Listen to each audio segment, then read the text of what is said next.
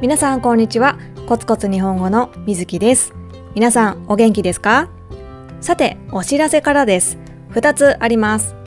まず1つは私のレッスンについてです。今新しい生徒さんを募集しています。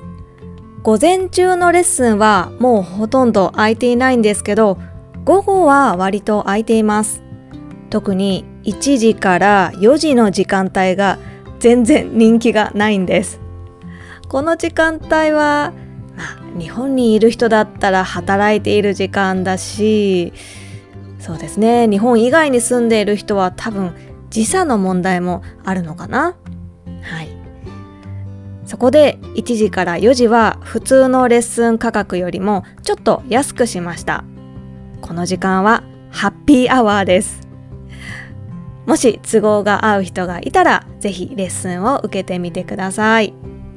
はい。お知らせ2つ目。私の YouTube に新しいレッスン動画をアップしました。今回のレッスン動画はスピーチを通して日本語を学ぼうというテーマで作りました。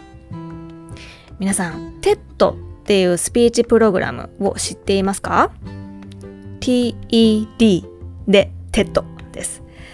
TED のビデオコンテンツではいろんな分野のスペシャリストのスピーチを見ることができます。本当にいろんなトピックがあって例えばテクノロジーとかエンターテインメントとかビジネスとか、えー、サイコロジーとか社会問題教育とか本当にねいろんなトピックがあって幅広いんです。それにためになるスピーチばかりだしあとためになるっていうのは役に立つっていう意味です。はい、そして価値観が変わるようなこう心に響くスピーチもあります。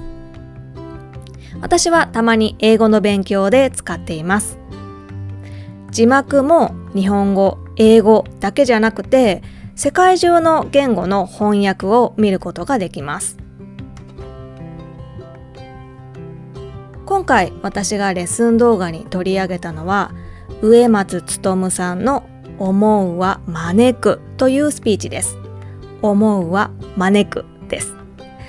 植松さんは子供の頃から宇宙が大好きでした。でも周りの人から宇宙なんて頭がいい人だけができる仕事だ。お前にはどうせ無理だ。できるわけがない。って言われてきました。でも植松さんは自分の夢を諦めずにいろんな難しい問題や失敗を乗り越えながら今はロケットの開発の仕事をしています。植松さんはスピーチの中でこう言っています。この世界からどうせ無理という言葉をなくしたい。これね何回も言うんですよスピーチの中で。人は何かに挑戦しようとするとき、できない理由を探しがちですね。それで、どうせ無理だって諦めることが多いです。周りの人も、どうせそんな夢無理だよっていうことが多いですよね。でも実はその言葉が未来を奪ってしまう。可能性を奪ってしまうんだって上松さんはいます。そして思いは招く。つまり思い続ければ夢は叶うんだよっていうことを教えてくれます。植松さんのスピーチは YouTube で見ることができます。リンクを貼っておくのでぜひ見てくださいね。植松さんの使う日本語はそんなに難しくないです。私のポッドキャストを聞いている人だったらきっとチャレンジできると思います。植松さんの話し方とか見た目は何ていうか素朴な感じです。素朴っていうのは自然体という意味です。飾っていないそのままの自分ということです。たくさんの人の前でスピーチする時ってスーツを着たりこう自分をよく見せようとするじゃないですか。でも植松さんは作業着でスピーチするんですよ。作業着っていうのは工場で働いている働いているような服のことです。そう普段自分が仕事をしている服のままスピーチをするんですね。そういうところもああ素敵だなと思います。それでですねここから大事なインフォメーションがあります。このスピーチのワークシートを作ったので皆さんにプレゼントします。これは無料です。えっ、と3つあるんだけど1つはディクテーション用のワークシート。まあ、聞き取り用のワークシートですね。で2つ目は、えー、2つ目が振り仮名付きのスクリプト。3つ目が言葉の説明のシートです。はい、えー、皆さんの勉強に役に立ったらすごく嬉しいです。これもリンクを貼っておきますね。ぜひ使ってください。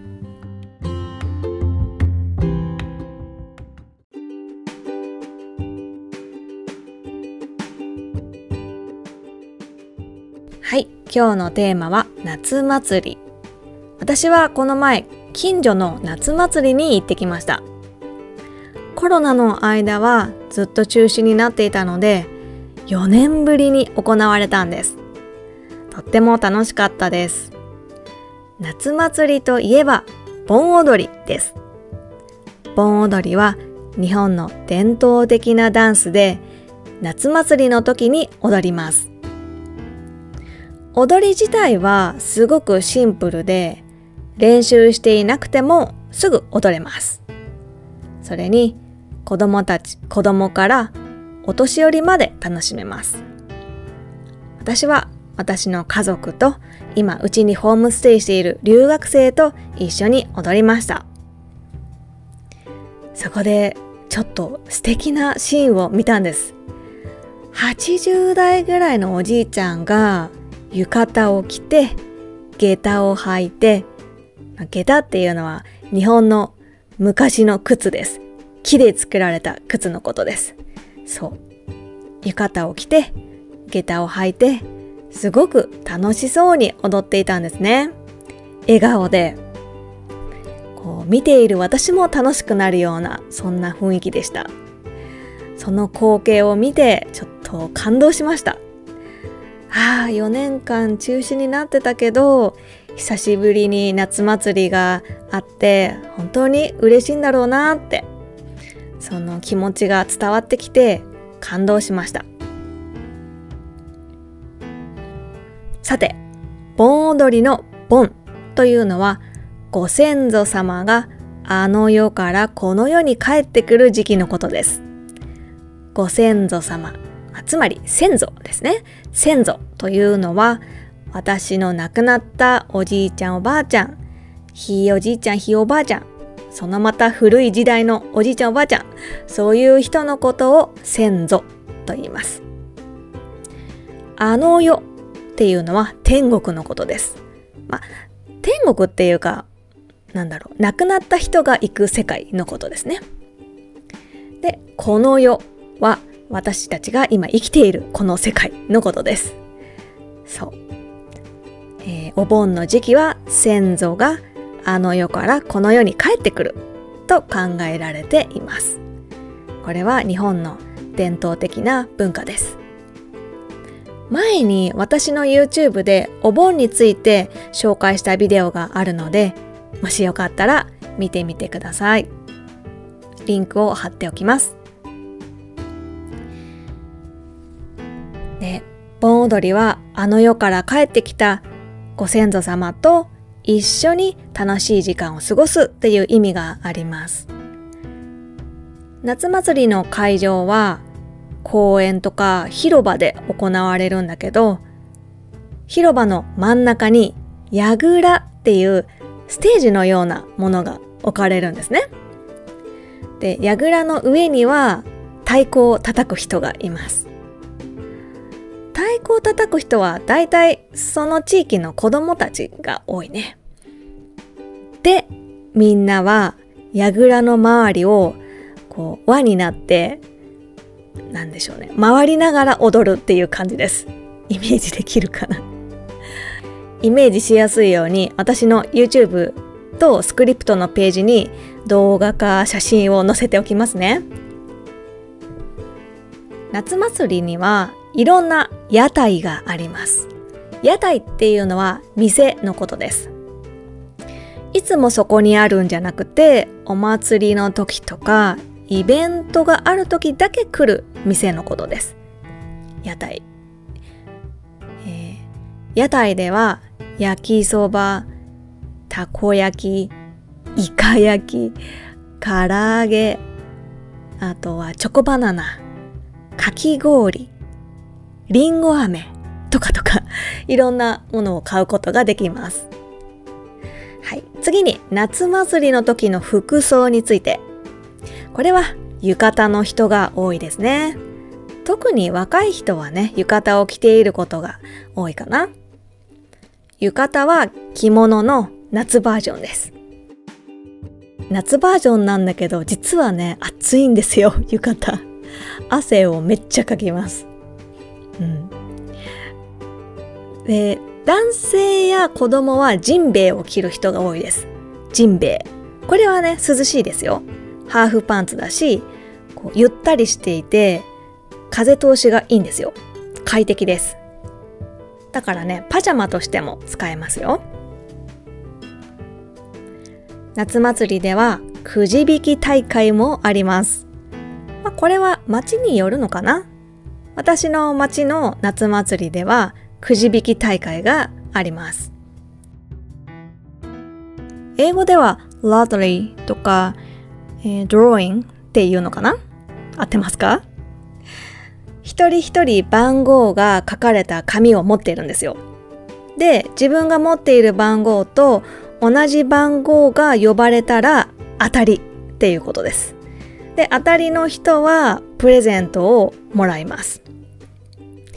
例えばね、米5キロとか、商品券5000円、1万円とか、いろいろもらうことができます。私たちは6人で行ったのに誰も当たりませんでした。残念。日本に住んでいる皆さんは住んでいる町でもきっと夏祭りがあると思うので、ぜひぜひ参加してみてください。楽しいですよ。はい、今日はここまでです。ペトレオンのメンバーを募集しています。コミュニティでは毎月スピーチチャレンジ、ライティングチャレンジをしています。1ヶ月だけ入るのも大丈夫ですよ。あとは、えー、YouTube を使ったワークシートもシェアしています。ビデオを通して言葉や表現を勉強したい人、ぜひ参加してください。インスタグラム、YouTube、Facebook、TikTok をやってますので、こちらもぜひフォローをお願いします。ではでは、今日もコツコツ頑張りましょう。バイバイ。